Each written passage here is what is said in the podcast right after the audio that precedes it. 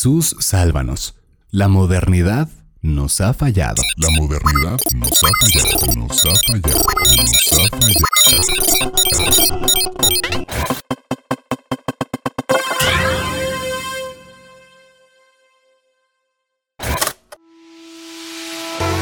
Escuchar a la mejor banda del mundo, The 1975, me hizo pensar en las siguientes jaladas.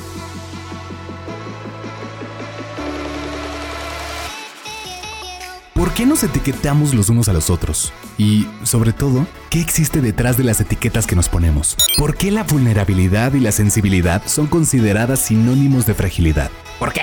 ¿Por qué las redes sociales me han hecho sentir tan solo? Y por último, ¿por qué siento que no pertenezco a la sociedad si me siento tan humano? Ojo, te voy a adelantar algo. Detrás de las etiquetas no hay nada y por eso existe todo. Gracias a estas simples preguntas, creo firmemente que The 1975 es la mejor banda del mundo, porque es la única que no se puede etiquetar. Ahí te va. Mi Coco Wash. Con base en la música de The 1975 y en el papi de Matty Healy, vocalista de la banda, vamos a hablar de la importancia de las etiquetas para concebir nuestra posición en el mundo y la libertad que existe cuando las arrancas. La fragilidad y la vulnerabilidad como las herramientas para afrontar y enmendar a un mundo insensible y el poder de la identidad y conciencia personales en una era digital que ha intercambiado nuestro sentido humano por unos cuantos cientos de likes. Ay, pero qué vulgar. Ahí te va. Mi Coco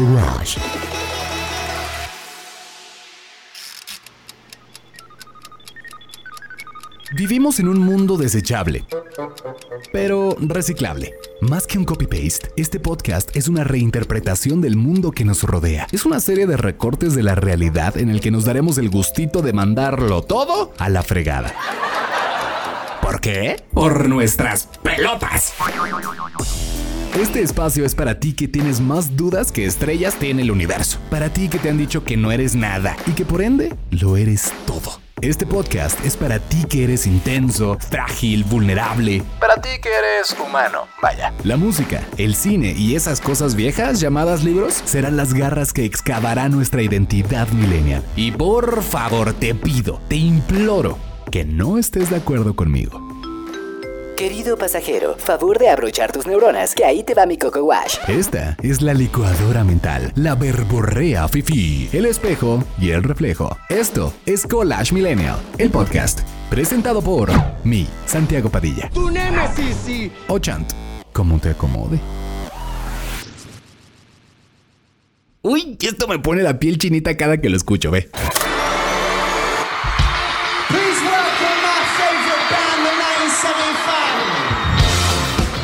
Fue la primera vez que The 1975 se presentó en el O2 Arena de Londres, en 2016. La rola se llama Love Me, Ámame.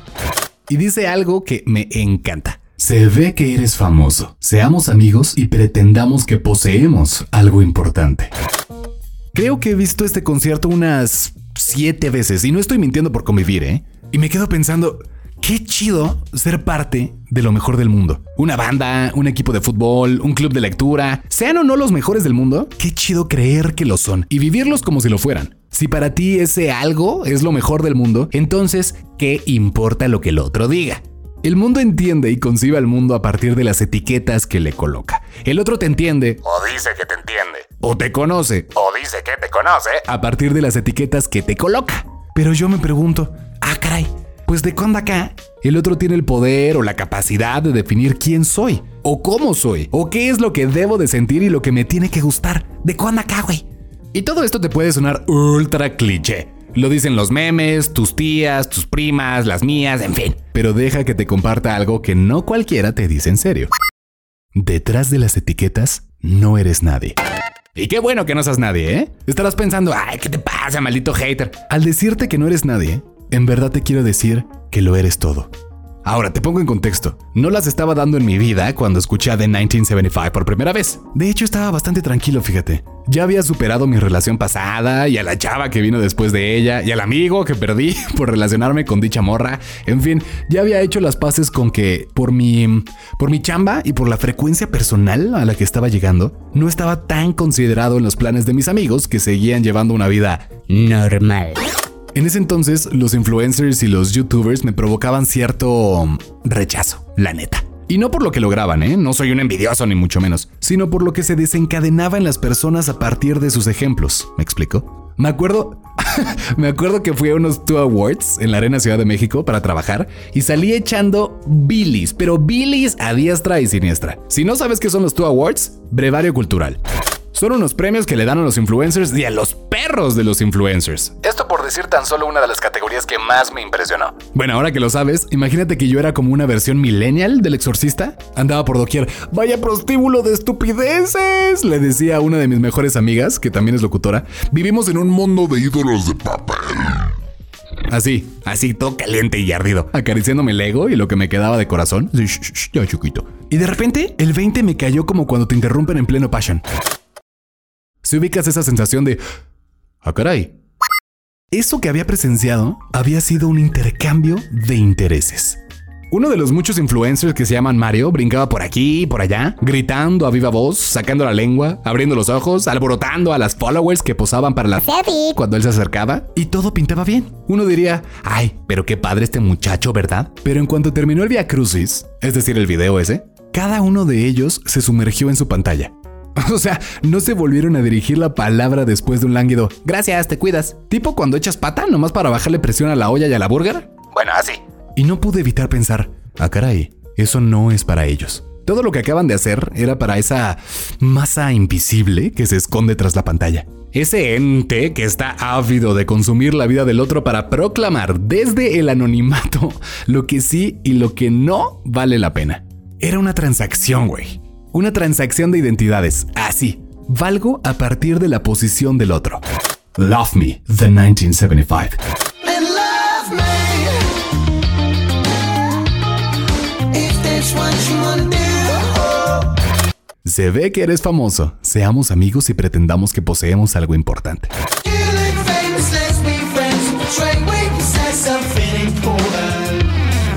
Bueno, ante todo este drama latino, encontré mi paz. Aunque acá entre nos, te confesaré algo. Viendo la vida a través de la pantalla, constantemente me veía reflejado, vaya, preguntándome lo siguiente. ¿Por qué no pertenezco y por qué no me llama la atención en lo más mínimo pertenecer? Y aún así, me genera incertidumbre. Y que me presentan a The 1975.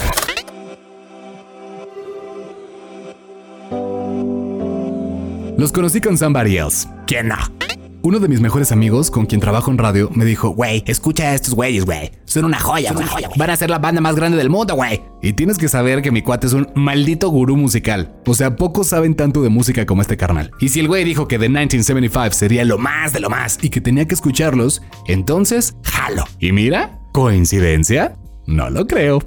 Tres años después, en 2019, volvieron a la CDMX, esta vez para presentarse en el Vive Latino. Y fui a verlos con George, mi, mi cuate, el gurú musical. Güey, la mejor banda del mundo, güey. Y me voló la cabeza.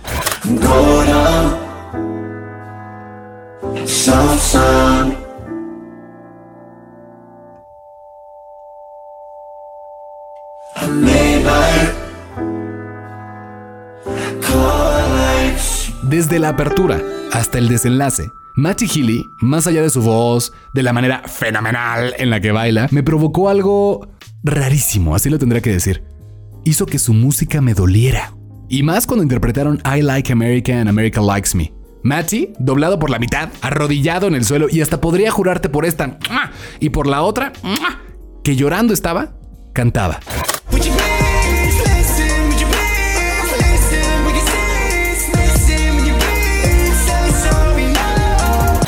Podría asegurarte que más que un canto, era una plegaria. O sea, le estaba doliendo. Y a mí también. Y a mí también. Y a mí también. Así que cuando regresé a la casa dije, va, escuchemos. ¿Quiénes son The 1975? ¿Quién es Matty Healy? Y me encontré con que dentro de la gama de colores que es The 1975 hay activismo, conciencia ambiental, identidad de género, adicciones, volubilidad, sarcasmo, egoísmo, sentimentalismo, fragilidad y vulnerabilidad. Es decir, The 1975 es el arquetipo del millennial, nuestro arquetipo hecho música. Pero a ver, pausa. Para no complicártela, hice un timeline especial para que los conozcas mejor. Ellos son The 1975 en un minuto. Oh, bueno, igual un poquito más. The 1975 en un minuto. Bueno, tal vez un poquito más.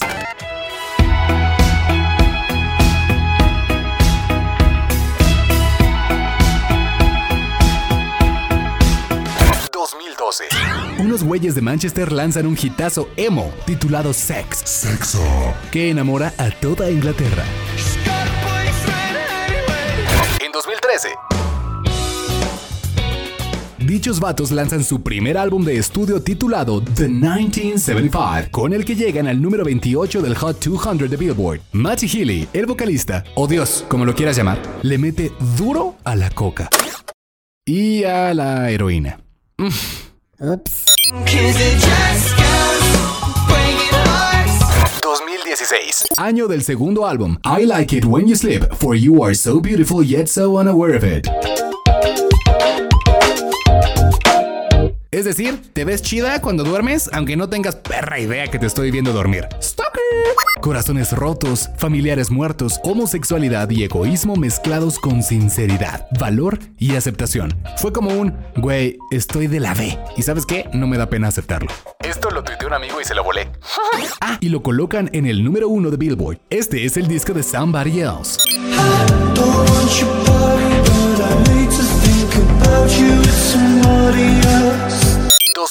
2017. Matty Healy entra a rehabilitación. Siete semanas en Barbados.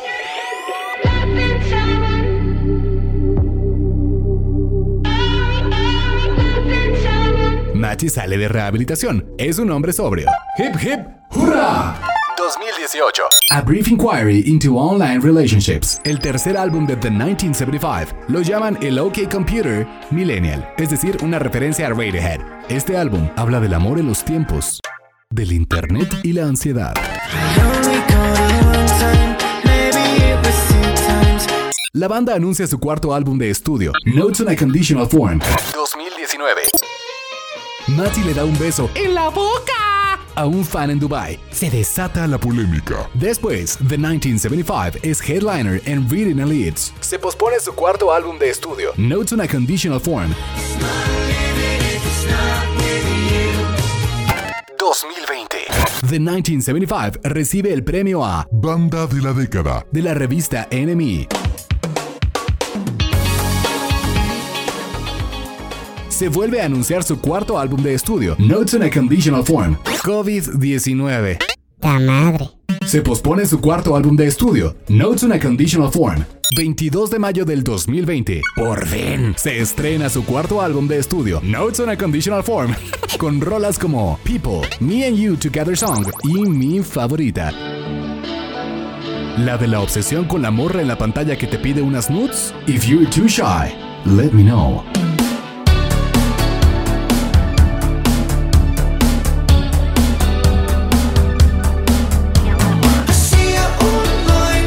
Fragilidad, vulnerabilidad, romance, millennials, despecho, ¿Suicidio o no suicidio? adicciones, sobriedad Selfies. y unas nudes.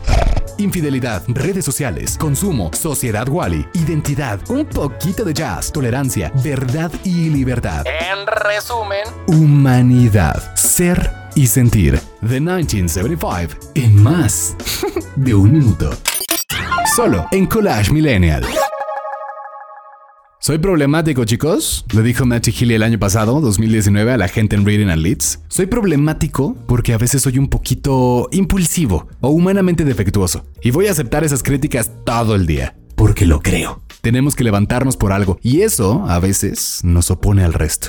Esto surgió a raíz del beso en la trompita que Matty le dio a un fan hombre en Dubai, donde la homosexualidad es ilegal y es castigada con 10 años de cárcel. Hazme el favor en 2020 y este güey se baja para besar a otro vato. ¿Y sabes qué dijo el vocalista de The 1975? la tocada estuvo genial. Y todos los presentes apoyaron ese beso. Lo que sucedió fue un momento consensuado, genuino, íntimo y humano entre dos personas. En verdad me gustó ese chavo y estoy seguro que le gustó ese beso. Así que no soy yo quien tiene que cambiar, es el mundo el que necesita de cambiar. Así que ábranse. Bueno, dijo F off, pero se entiende, ¿no? Y yo me quedé pensando, hmm, ¿qué es estar humanamente defectuoso? ¿Qué significa?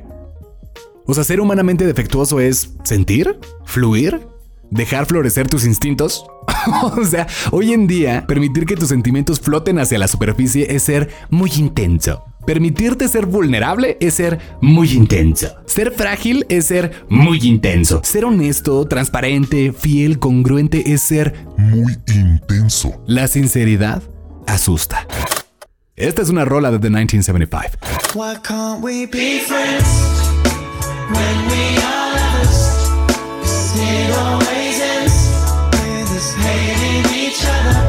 La luz le estorba a este mundo de sombras y siluetas, güey. Tu luz estorba. Métetelo en la cabeza. Tu luz alumbra esas falencias, ¿no? Esos defectos, esos Miedos.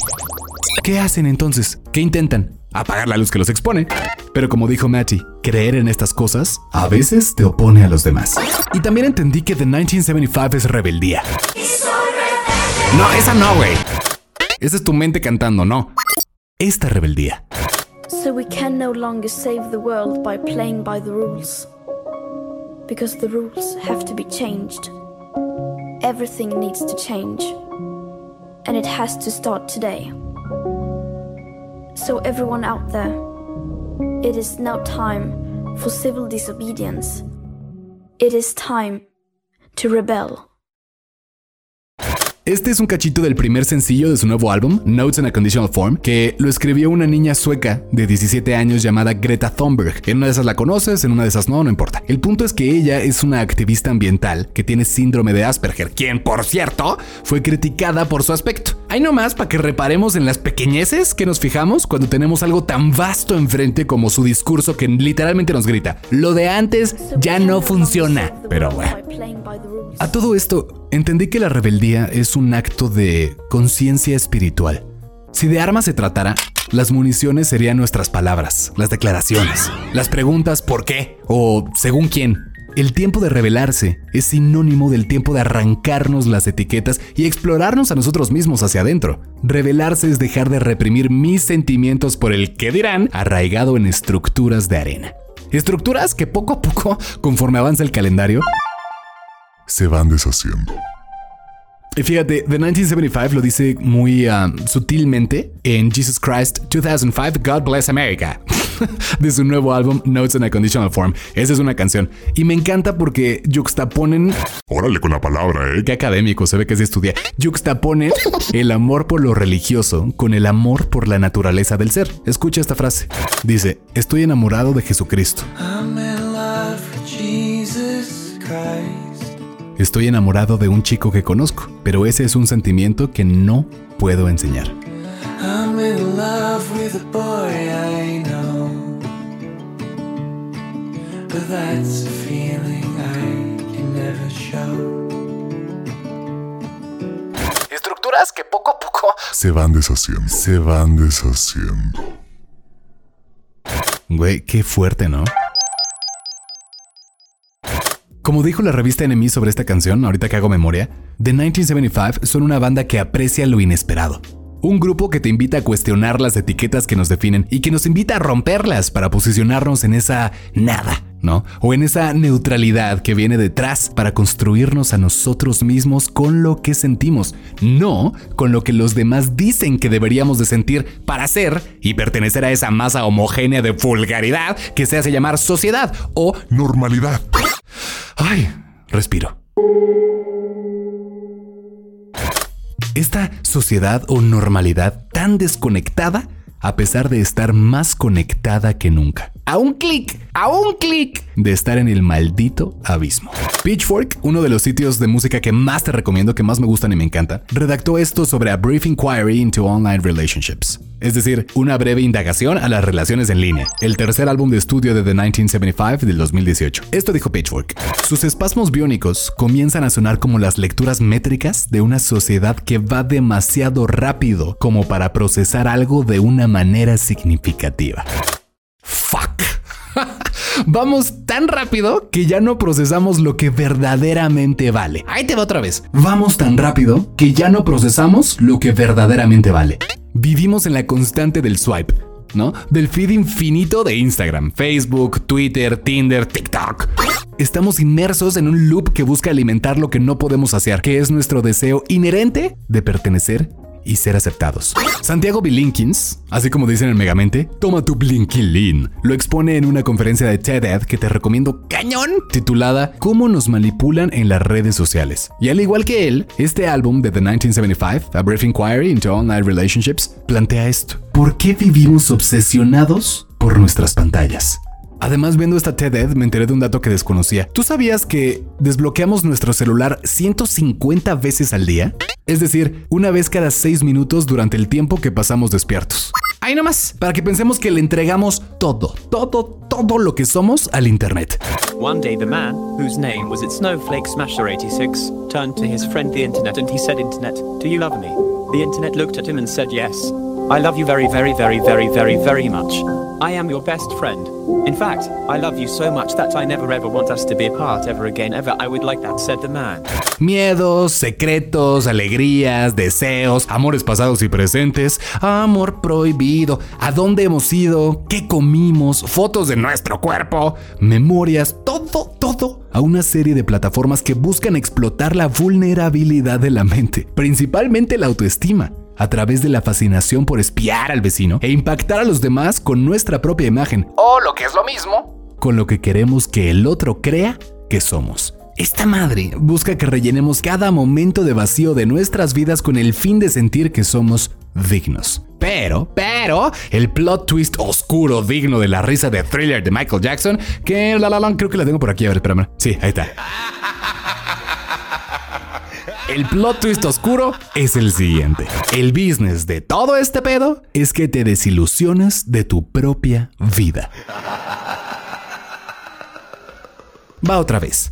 El business de todo este pedo es que te desilusiones de tu propia vida. Compárate con falsos ideales. Vas. O como dice Santiago Bilinkins, Blinkilin, refléjate en este espejo distorsionado. Vas. ¿Te acuerdas de las morras que te platiqué en los Two Awards? Dime a quién sigues y te diré quién eres. Dime cuántos me gusta tienes y te diré cuánto vales. ¿Te has sentido solo por todo esto? Yo sí, la neta. Me he sentido solo por esta jalada, por no decir otra cosa. Por esta maldita desesperación de confirmar que valgo porque 150 o 200 personas y a veces tan solo 47 dicen que valgo. Vivimos la vida para mostrarla, no para disfrutarla. O sea, nos protegemos creyendo que podemos controlar cómo se nos percibe cuando en realidad somos nosotros solitos quienes nos engañamos.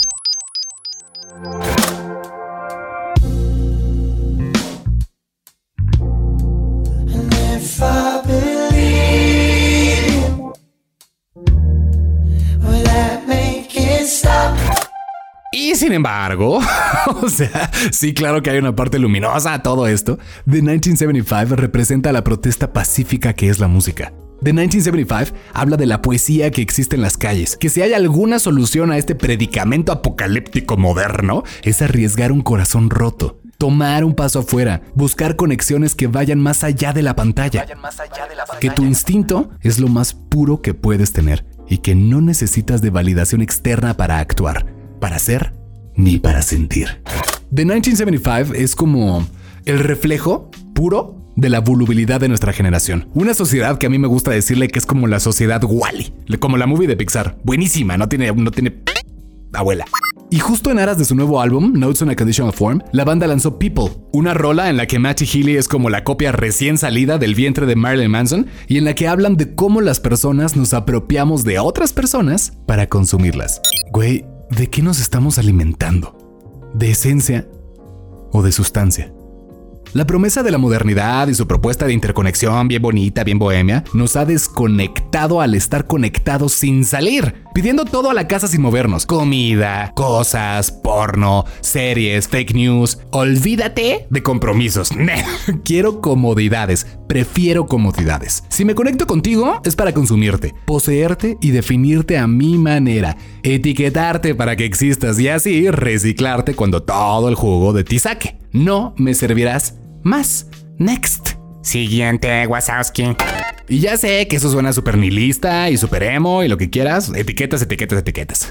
o sea, a ellos los categorizaban así en sus inicios. Banda emo. Y luego, The 1975 era rock alternativo. Y luego, synth pop. Y luego pop. Y luego pop futurista. Y ahora con People Son Pero con If You're Too Shy ya volvieron a ser pop. Pero ochentero. Y luego, y luego siguen siendo una banda en la cual me tengo que reflejar para poder definirla porque no puedo entender las cosas. stop! Para. Shh. Basta. Chitón. Cállate. Hicieron jazz en la rola Mine porque les encanta Jungle Train.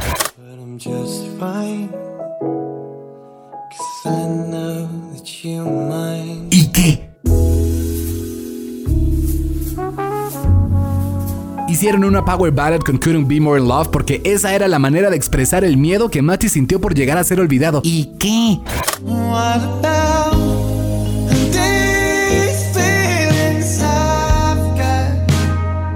O sea, imagínate esto. Tú eres blanca, pero mexicana, pero rica, pero chaparra, pero fiel, Pero fiestera. pero abogada, pero solitaria, pero poderosa, pero insolente, pero inteligente, pero sensible, pero profesional, pero maestra, pero pero pero pero pero pero pero pero pero pero Stop. eres humano. Puede ser lo que se te hinche la gana. Imagínate esto. Es como si a Da Vinci le hubieran dicho, a ver, no, papacito, o eres pintor o eres arquitecto. No las dos. o sea, imagínate esa jalada. Y todo este trip que me provoca de 1975 viene de algo muy interesante que dijo uno de mis amigos de radio cuando hablábamos todos por Zoom durante la cuarentena. El güey dijo, todo tiene que ver con el momento en que nos tocó nacer a los millennials. Nosotros vivimos la transición de lo análogo a lo digital. Nos tocó lo último del VHS cuando le poníamos nuestro nombre en la parte de adelante. Que no sé por qué, porque no salían de la casa, a menos que alguno de nuestros amiguitos se lo fuera a llevar y luego lo encontráramos con las manos en la masa. Nos tocó también la transición de los CDs, del internet y cómo sonaba cuando levantabas el teléfono de la casa para hablar. No manches.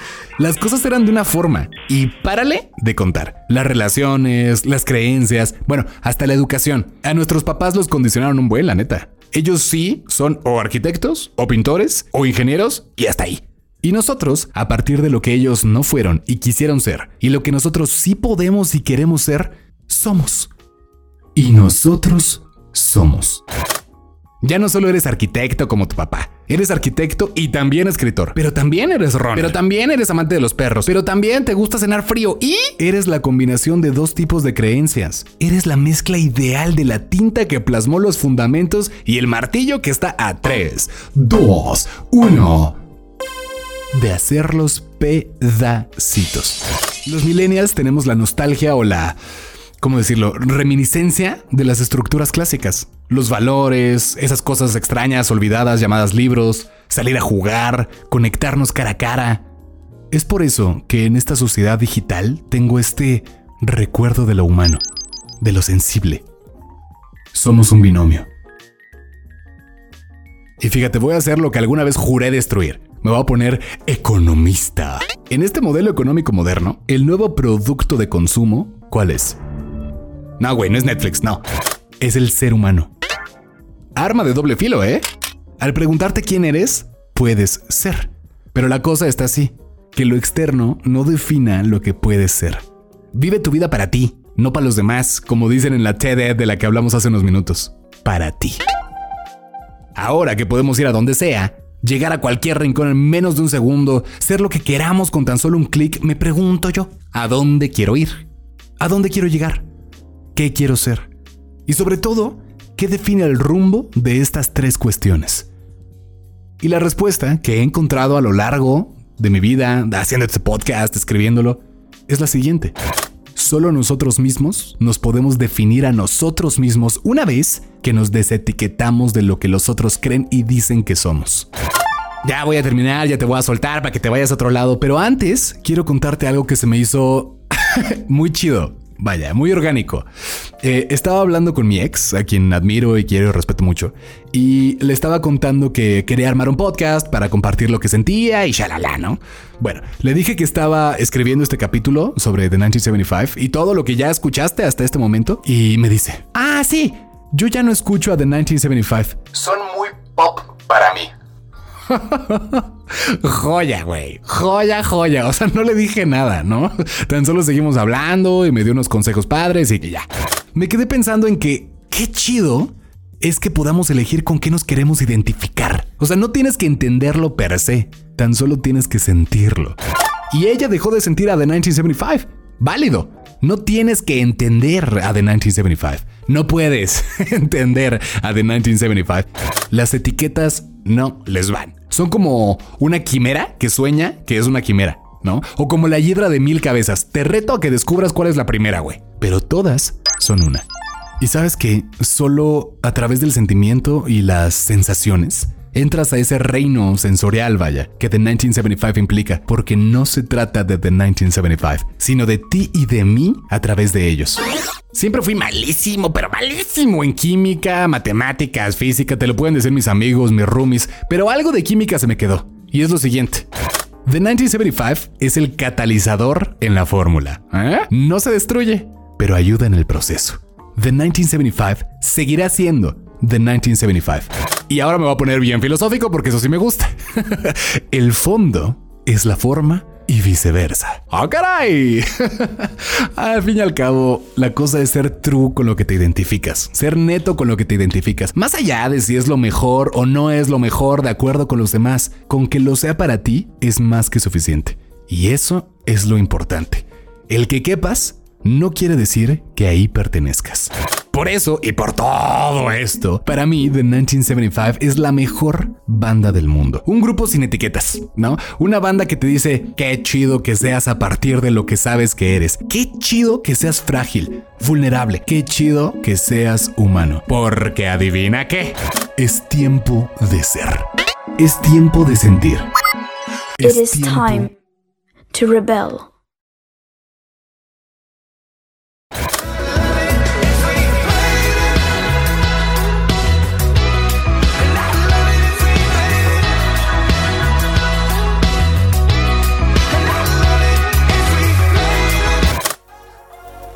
Gracias por permitirme estos minutos de tu día, de tu tiempo. Lo que sea en lo cual lo hayas invertido, te agradezco muchísimo. Yo soy Chant. Puedes encontrarme en redes sociales como arroba soy Chant. Y, y ya, solo uso Instagram, pero si me quieres escribir por otro lado, pues en una esas te contesto. Y si no, pues no hay bronca. Hasta el próximo capítulo. Gracias.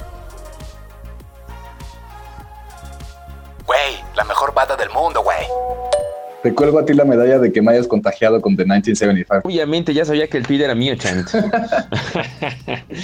Güey, ¿te imaginas que algún día me regalen algo así de, oye, descubrimos que tú eres nuestro fan, que la persona que más nos escucha en todo México, así que queremos invitarte a que vengas de gira con nosotros y nos limpies el sudor después de cada concierto? Oh, claro que sí, pero es gratis, no te vamos a pagar, tienes que pagar tu propia comida y todo. No se preocupen, todo valdrá la pena. Güey, qué bonito. Güey, el día que te inviten, por favor, diles que tienes que llevar a tu patiño, o sea, yo, porque ese güey, o sea, yo te limpia a ti el sudor, tampoco por ningún varo, ni mucho menos. Y sí, yo también creo que valdría la pena tanto limpiarte el sudor como para que tú les limpies el sudor gratis. No, el pinche trabajo de tu sueño. ¿Qué quieres hacer cuando sea grande? Limpiar el sudor a los de 1975. ¿Y tú? Limpiar el sudor al que limpia el sudor a los de 1975. Ay, hay pinches aspiraciones. Por eso nos dejan las mujeres, Chan. Pinches aspiraciones de mí. Por mediocre. Lugar de que digamos, quiero ser el de The 1975, el que le limpia el sudor, pero bueno, ¿qué le hacemos? Así que es hora de largarme. Voy a echarme mi gel antibacterial, a limpiar mi celular y ALB. ALB. Güey, estoy muy emocionado, Chant. Neta, lo que estás haciendo suena muy chido. Muchas gracias, hermano. Muchas, muchas gracias, güey. Yo también estoy emocionado y estoy emocionado por el hecho de que te emociones. Hoy soy tu patiño. Gracias por todos tus comentarios, canalito. Por todos tus comentarios, canalito. Por todos tus comentarios, canalito, canalito. Es- es- es- esto fue. Esto fue. Collage Millennial. Collage Millennial. Collage Millennial.